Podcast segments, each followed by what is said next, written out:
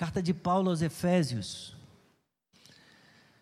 Paulo, apóstolo de Cristo Jesus, pela vontade de Deus, aos santos que vivem em Éfeso e são fiéis em Cristo Jesus, que a graça e a paz de Deus, nosso Pai, e do Senhor Jesus Cristo estejam com vocês.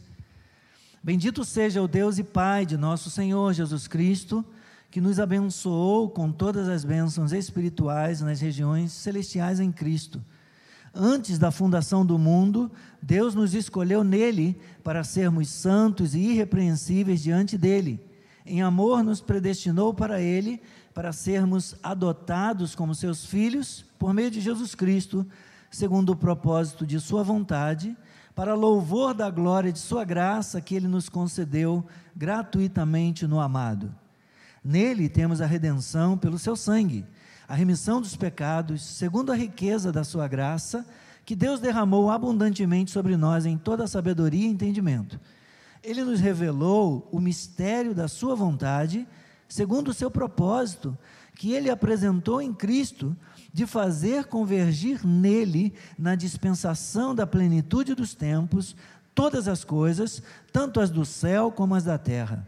Em Cristo fomos também feitos herança, predestinados segundo o propósito daquele que faz todas as coisas conforme o conselho da sua vontade, a fim de sermos, para o louvor da sua glória, nós os que de antemão esperamos em Cristo. Nele também vocês, depois que ouviram a palavra da verdade, o evangelho da salvação, tendo nele também crido, receberam o selo do Espírito Santo da promessa.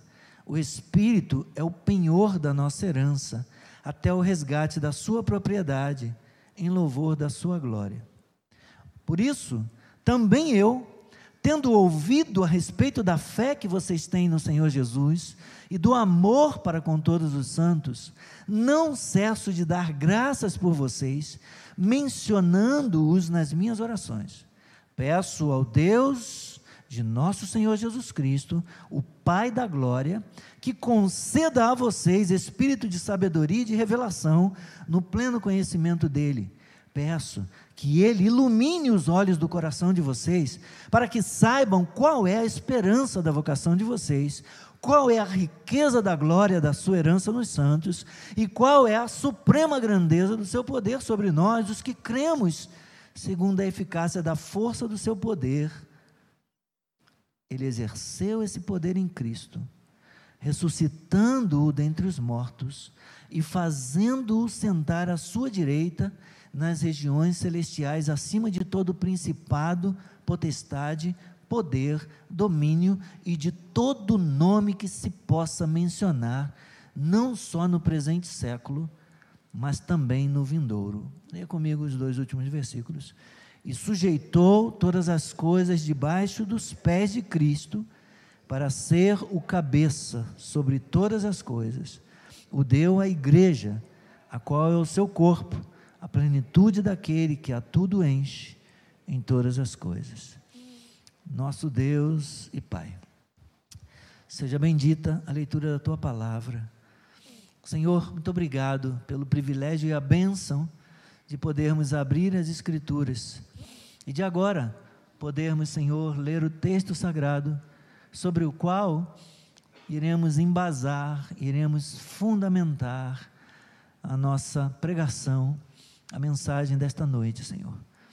Ó oh, Pai, fala conosco, pois sabemos que esta não é a palavra de homens, esta é a palavra de Deus. E quando abrimos a Bíblia e a lemos, é o próprio Deus falando ao nosso coração. Portanto, Senhor, silencia agora o Gilson, silencia agora o servo, o homem. Ó Senhor, e toma-me por inteiro, de modo que eu seja instrumento nas tuas mãos. E fala, Senhor, através de mim. Fala, Senhor, fala conosco e nós te ouviremos. Em nome de Jesus. Amém? Podeis sentar.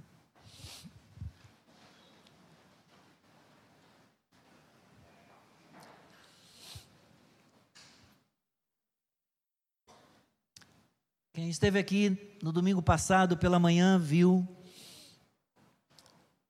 presenciou, testemunhou o batismo nas águas é, que nós realizamos batizamos seis pessoas, cinco jovens e um mais maduro, um pouquinho, um pouquinho mais experiente, né, Marcelo?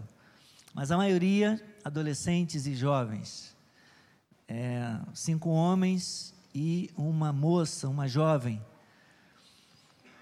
Então, eles se trocaram de roupas e vieram para uma antessala que tem que fica aqui atrás do, da parede do altar e descem até o tanque. Nós os batizamos e em seguida eles voltam e se encontram aqui nessa nessa antessala. Depois então que saíram do tanque e saíram da água, eles tiveram a oportunidade de permanecer, ainda que um tempinho curto, ao se encontrarem ali e, e se congratularem, abençoando a vida uns dos outros, né? afirmando com palavras, com palavras de fé, um tempo breve, um tempo curto, mas o suficiente para eles verem quem estava saindo com a roupa molhada, com é, o cabelo molhado, porque a, a, a imersão é total, então molha todo o cabelo. E a água fria escorre pela cabeça e pelo pescoço, percorre toda a roupa e todo o corpo até os pés. E enquanto as pessoas trocam palavras de encorajamento e de fé, pequenas gotas escorrem do cabelo e vão e vão para o chão formando algumas poças junto aos pés ali, naquele breve momento onde a pessoa ficou, né? Ainda que seja pouco tempo, mas a roupa está tão encharcada, o cabelo está tão molhado, e então as, as gotas, a água escorre, formando ali algumas poças. Logo em seguida, essas gotículas e poças geradas, produzidas por cada um deles, elas acabam rolando, escorrendo pelo chão e se juntando umas com as outras, é, formando poças maiores. Apesar das diferenças, é, cinco homens e uma mulher, apesar de diferentes idades, adolescentes, uns mais para adolescentes, outros mais para jovens, apesar da diferença de raças, né? alguns é, é, pardos, outros brancos, outros negros. Apesar, portanto, dessas diferenças de idades, de raças e até mesmo de classes sociais, a água e a palavra do batismo uniu ou uniram essas pessoas para compartilhar uma nova vida ao selar, iluminar e lavá-los lavá-los em Cristo pelo lavar regenerador do Espírito Santo em primeiro lugar na vida deles. Isso aconteceu aqui no domingo, na nossa igreja, mas isso aconteceu também com os cristãos efésios. Por quê? O batismo, meus irmãos, o batismo une aqueles que creem em um só corpo, assim como a água encontra o solo, escorre e se mistura, e se mistura com o solo.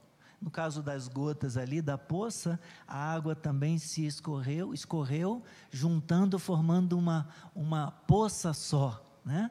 apesar das diferenças deles. É, os efésios foram unidos mediante aquilo que Cristo realizou mediante o batismo gerado no coração, a regeneração, mediante também o batismo nas águas. E Deus os uniu num só corpo com Cristo, e Deus os uniu também com quanto igreja os uniu uns aos outros. Paulo escreveu essa carta para os cristãos efésios quando estava preso em Roma por volta do ano 60 ou 62, entre o ano 60, a década de 60 a 62 depois de Cristo.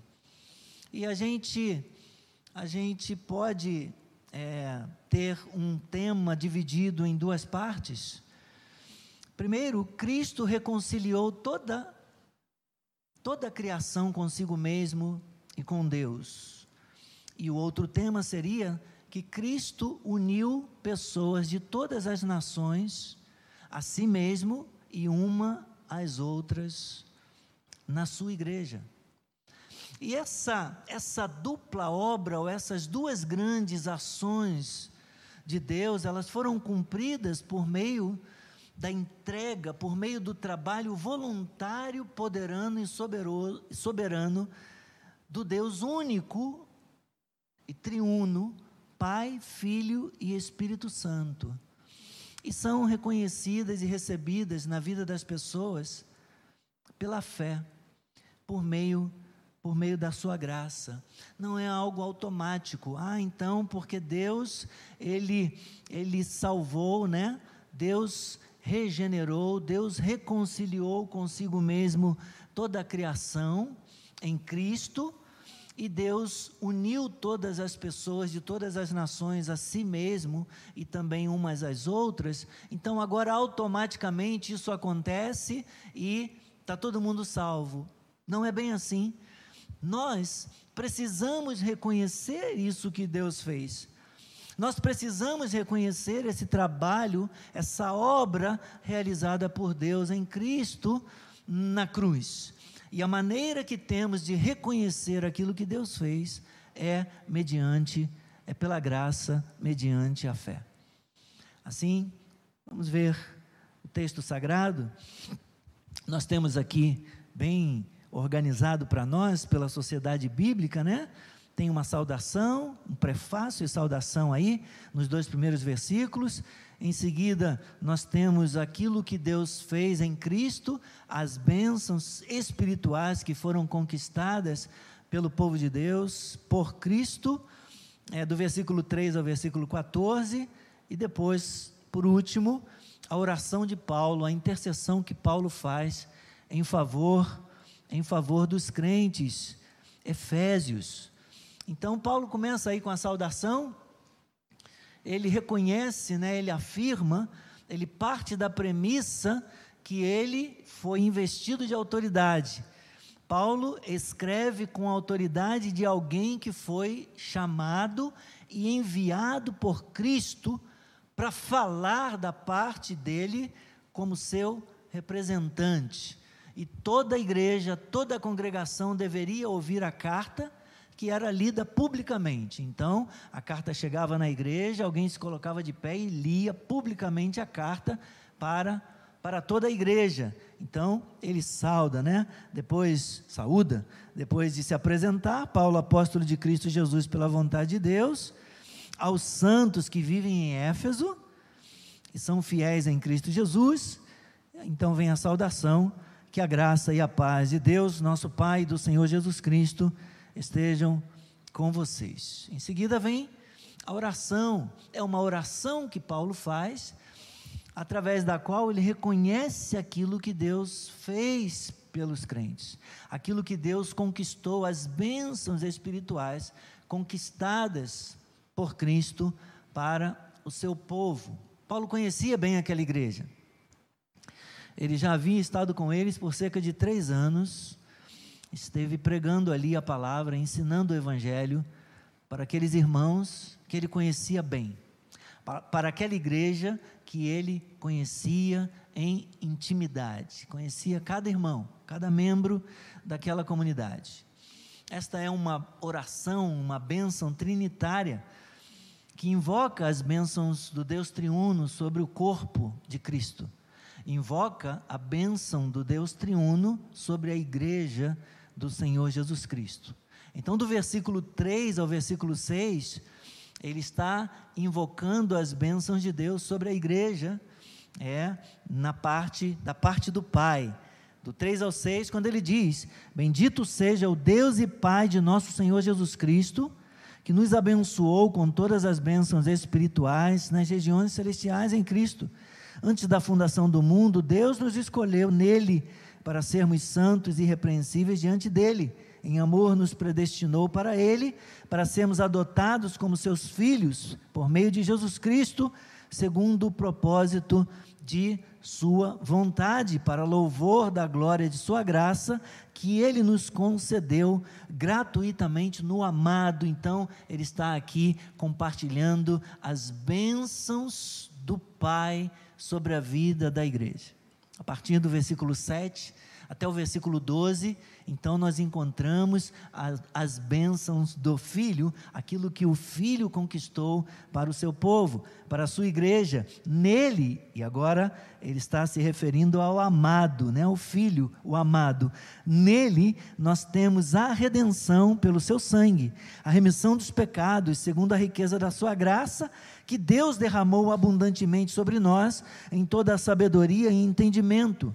Ele nos revelou o mistério da Sua vontade, segundo o seu propósito que Ele apresentou em Cristo, de fazer convergir nele, na dispensação da plenitude dos tempos, todas as coisas, tanto as do céu como as da terra. Em Cristo fomos também feitos herança, predestinados segundo o propósito daquele que faz todas as coisas, conforme o conselho da Sua vontade, a fim de sermos para louvor da Sua glória nós, os que de antemão esperamos em Cristo. E por último, por fim, ele invoca as bênçãos do Deus Espírito Santo, o Consolador, ele vai mencionar aqui a terceira pessoa da Santíssima Trindade, agora o Espírito, a partir do versículo 13, ele vai dizer: Nele também vocês, depois que ouviram a palavra da verdade, 13 e 14 é, o evangelho da salvação, tendo, tendo nele também crido,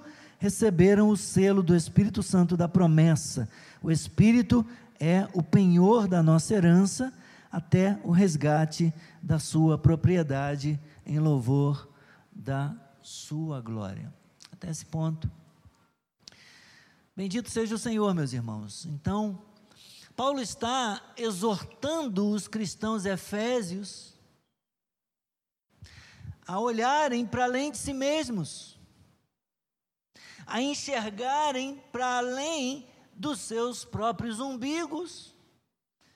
E o seu propósito é ensiná-los a confiar em Deus, a não viverem si mesmados, olhando para as suas próprias virtudes, quando elas existirem, para as suas fortalezas, ou cabisbaixos, olhando e enfatizando só as suas falhas e as suas fraquezas, porque certamente elas também existem.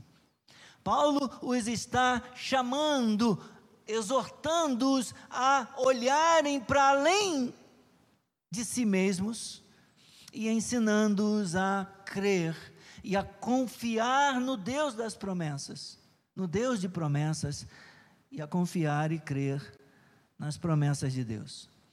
Irmãos, muito facilmente nós nos desviamos, nos afastamos do caminho da presença de Deus e do centro da vontade de Deus. Muito facilmente nós deturpamos o caminho, distorcemos a verdade, nos afastamos dela.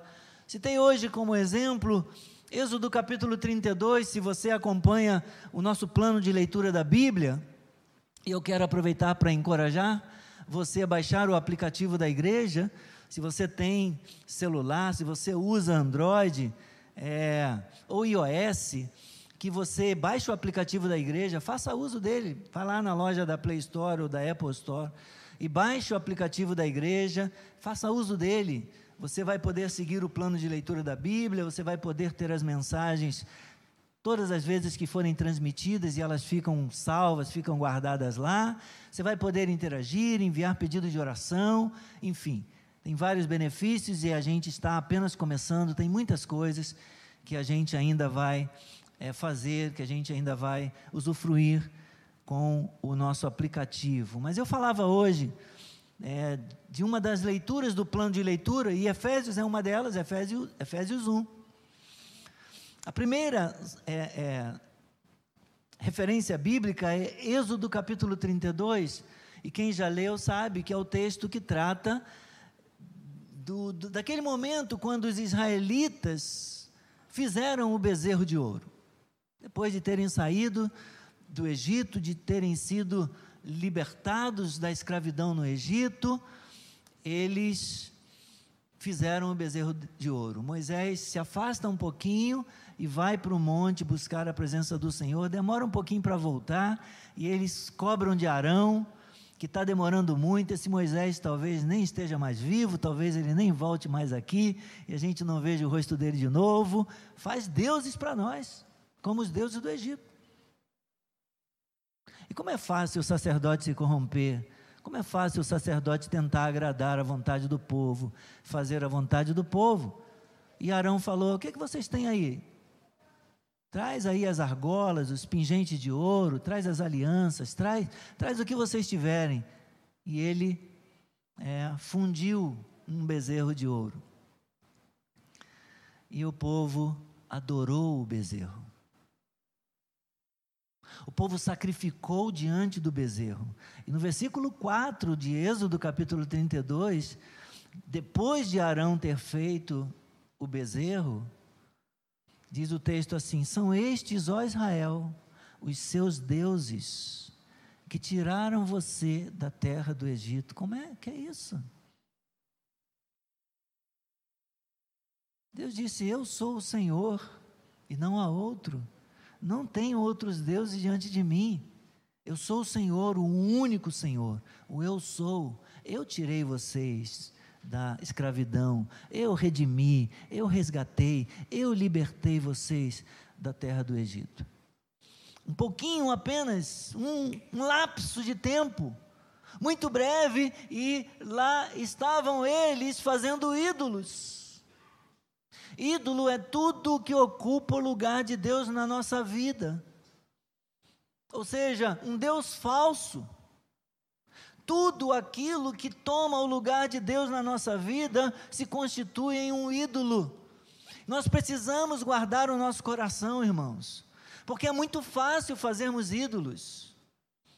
Basta a gente achar uma coisa boa, uma coisa que a gente gosta muito, uma coisa que a gente começa a amar e a gente começa a dedicar devoção àquilo, e daqui a pouco nós estamos dando mais atenção para aquilo do que para Deus, nós estamos colocando aquilo, deixando que aquilo tire o lugar de Deus na nossa vida, se torna um ídolo.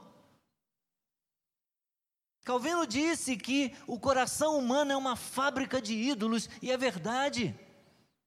Nós somos peritos em fabricar coisas, em venerá-las. Somos peritos em, em nos devotar a coisinhas, em reverenciar coisas ou pessoas, em idolatrá-las. O coração humano é verdadeiramente uma fábrica de ídolos. Deus tenha misericórdia de nós. Que Deus perdoe esse nosso pecado, essa nossa fraqueza, que Ele nos ajude. É muito fácil falhar, difícil é acertar.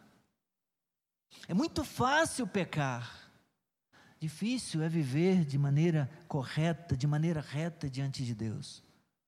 O orgulho, irmãos, tenta nos levar a confiar em nós mesmos, tenta nos levar a confiar naquilo que a gente construiu, naquilo que a gente possui, até ainda que seja o nosso compromisso com Deus.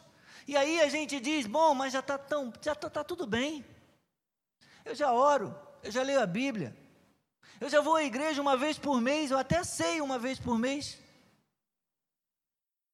O orgulho nos leva a confiar no nosso compromisso com Deus e assim nós nos acomodamos, achando que está tudo bem. Mas eu pergunto: está tudo bem?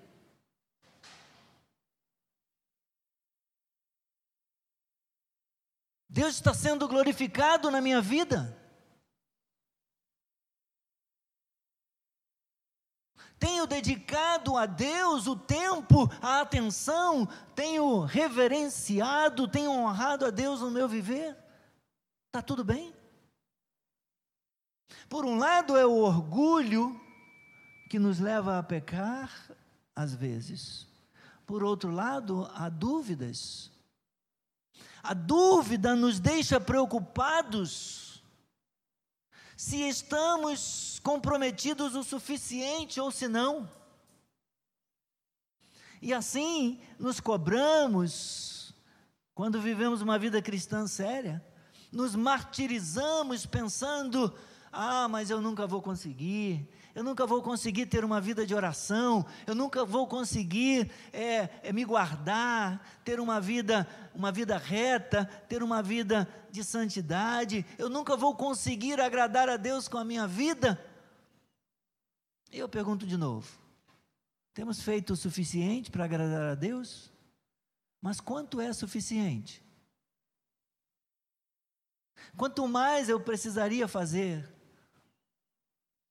se a vida cristã se resumisse apenas em fazer e fazer, quanto mais eu precisaria fazer, quanto seria suficiente para que eu agradasse a Deus? Irmão, Jesus nos abençoa espiritualmente ao nos conduzir pela lei, ao nos levar ao arrependimento do nosso pecado e do nosso orgulho mediante a lei, mediante a palavra e pelo Evangelho, ao nos acalmar o coração preocupado, o coração temeroso, amedrontado. Sim, a lei lembra e afirma a nossa condenação, porque todos pecaram e carecem da glória de Deus, foram destituídos da glória de Deus. Romano 3:23 fala disso por boca do apóstolo Paulo, o mesmo apóstolo que escreveu Efésios. Mas o evangelho da graça diz: ele foi justificado gratuitamente. Ela foi gratu é, justificada gratuitamente mediante a redenção que há em Cristo. Romanos 3 um versículo depois, no versículo 24, a lei nos condena, a lei declara culpado, condenado, mas o Evangelho da graça sentencia: perdoado, perdoada, está salvo, foi redimido. Aleluia.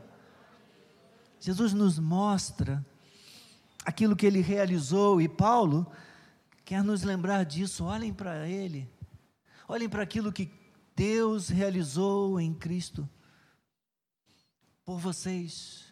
Graças a Deus, meus irmãos, pela obra completa de Jesus Cristo na cruz, através da qual Ele nos lavou, nos iluminou e nos selou pelo selo do Espírito Santo. Glórias a Deus por Jesus Cristo. Não se esqueçam, lembrem-se aquilo que Jesus conquistou por vocês, aquilo que Jesus fez por vocês. Quando você estiver fazendo tudo certinho, não se esqueça, para que o seu coração não se encha de orgulho e arrogância, Lembre-se, não é porque você está acertando, não é porque você está orando bastante, não é porque você está lendo bastante a Bíblia, deve fazer isso, mas lembre-se, é por causa daquilo que Ele fez por você. Mas quando você não estiver conseguindo, quando você estiver com uma vida irregular, não conseguir sequer seguir o plano de leitura da Bíblia, não conseguir orar todos os dias, lembre-se, é por aquilo que Ele fez por você. Você deve orar, você deve ler a palavra todos todos os dias e orar todos os dias e orar incessantemente, mas não é por aquilo que você faz, é por aquilo que Jesus fez, que você é salvo, que eu sou salvo, que nós somos salvos. Lembre-se daquilo que Jesus conquistou.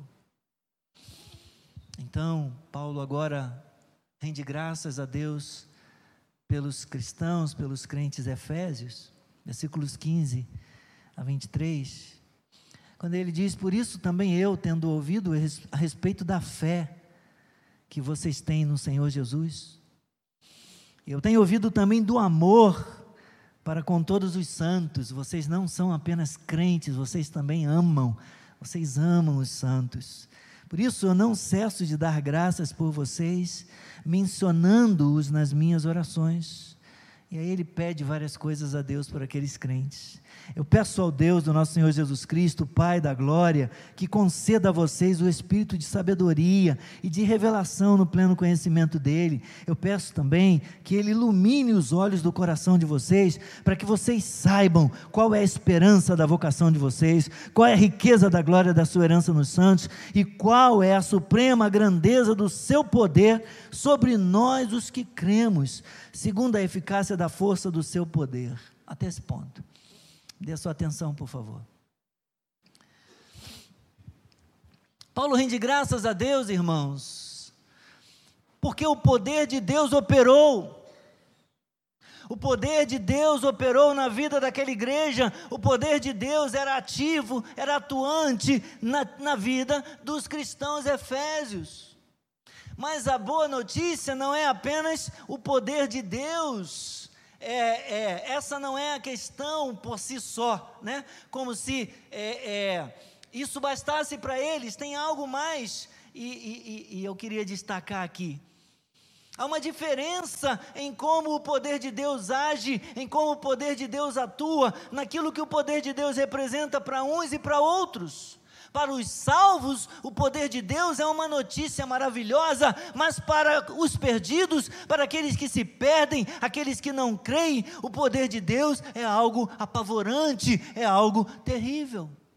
O poder de Deus causa pânico, causa terror aos pecadores, mas ele, em contrapartida, ele conforta aqueles que creem, porque nós conhecemos o amor de Deus que está em Cristo, porque nós sabemos que Deus exerce o seu poder ao é, é, enviar o seu filho para morrer na cruz, mas na mesma cruz onde Deus exerce a sua justiça, onde Deus executa o seu poder, Deus manifesta o seu amor.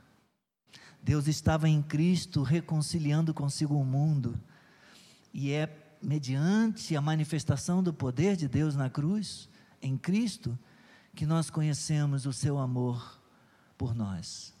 Porque Deus amou o mundo de tal maneira que deu Jesus Cristo, seu Filho, para morrer por nós.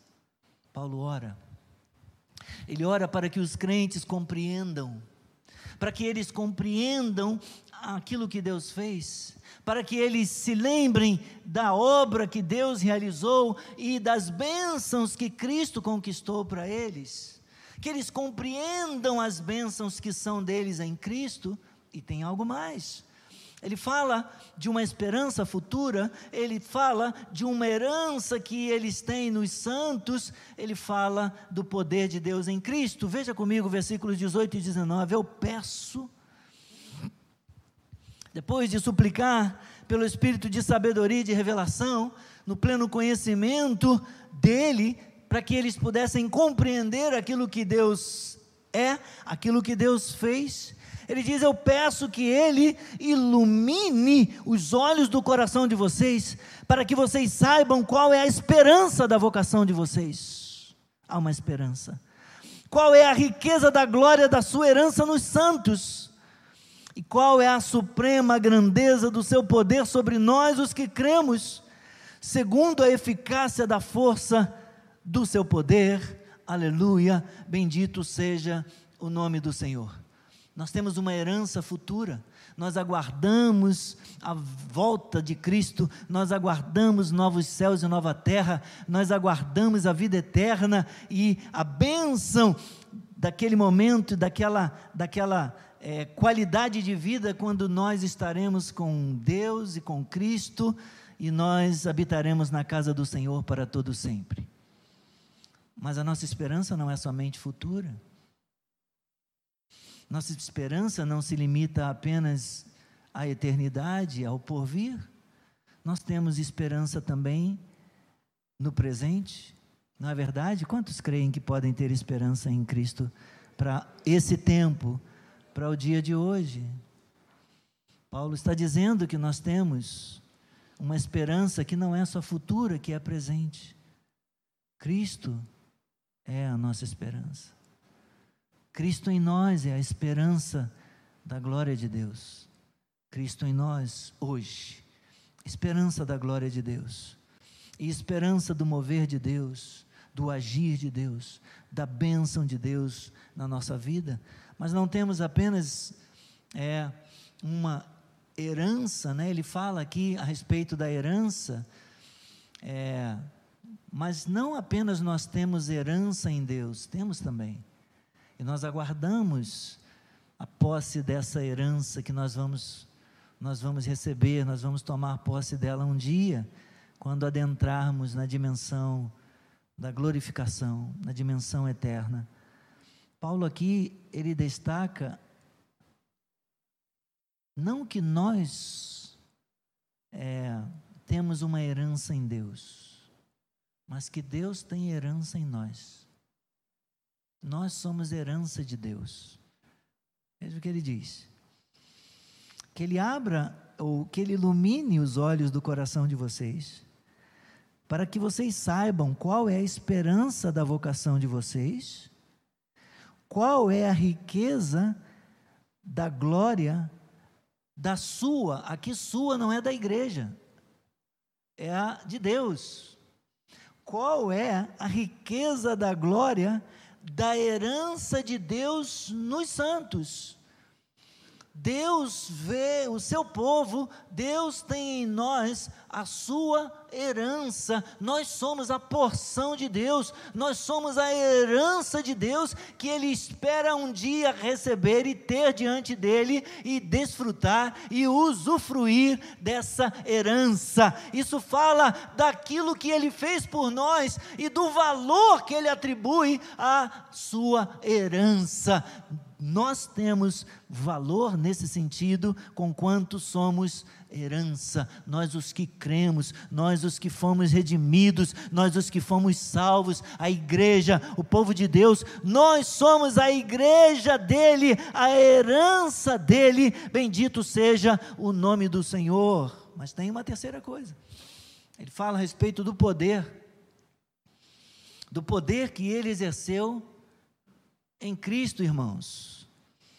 Deus espera, portanto, desfrutar de nós. Um dia nós estaremos com o Senhor para todo sempre. E nós vamos adorá-lo, e nós vamos bendizê-lo, nós vamos servi-lo eternamente. Glória ao Senhor. Paulo fala do poder então, e ele fala do poder usando várias palavras aqui, irmãos. E eu já vou terminar, tenha paciência, já estou caminhando para finalizar.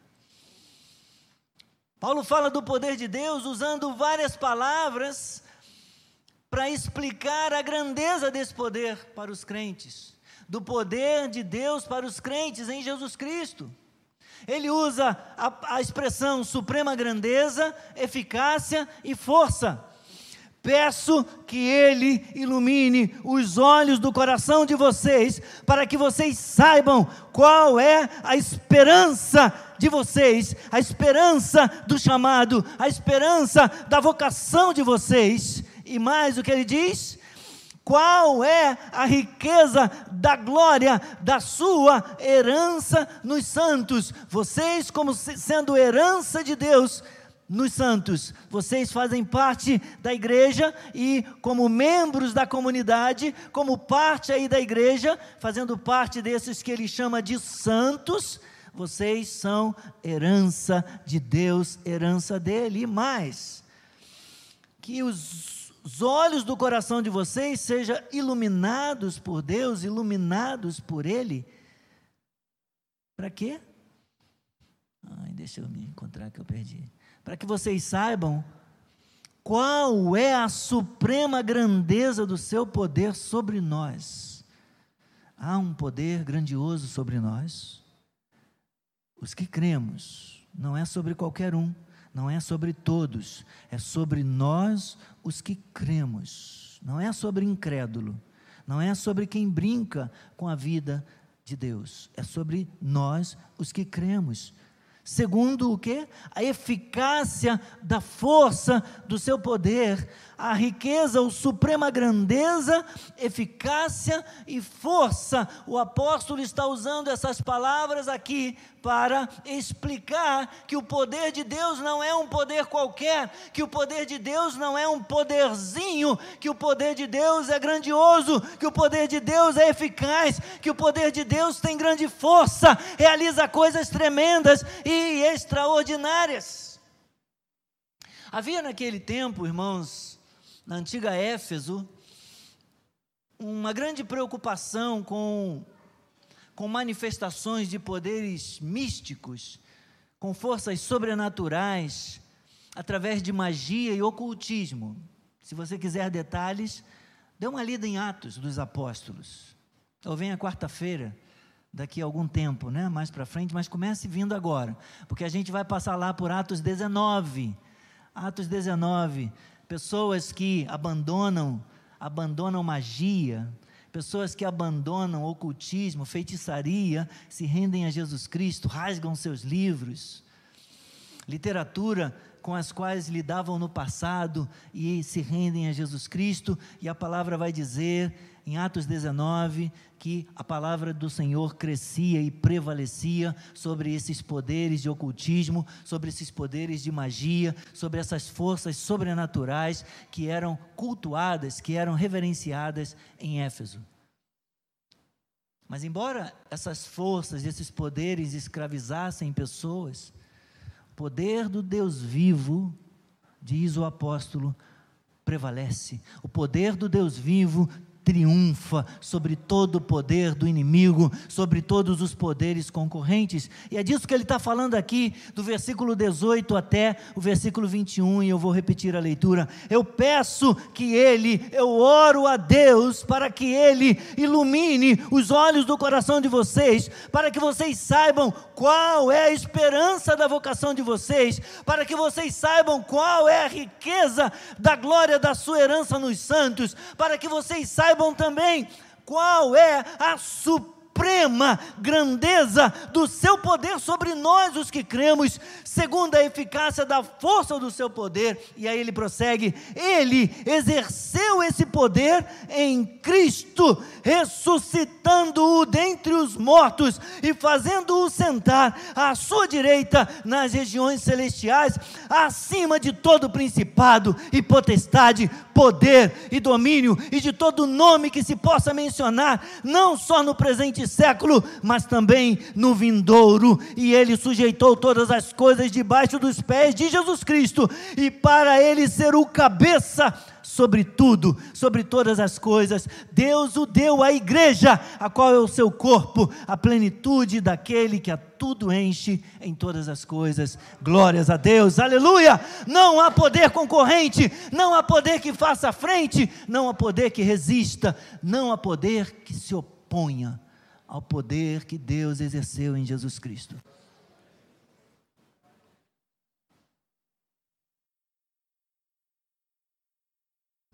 Então, meus irmãos, não fomos redimidos e salvos mediante sacrifícios de animais, não fomos redimidos e salvos por nenhum outro outro meio, senão mediante, pela graça, mediante a fé, na obra completa de Jesus Cristo na cruz. Jesus Cristo derramou o seu sangue e conquistou para nós eterna redenção.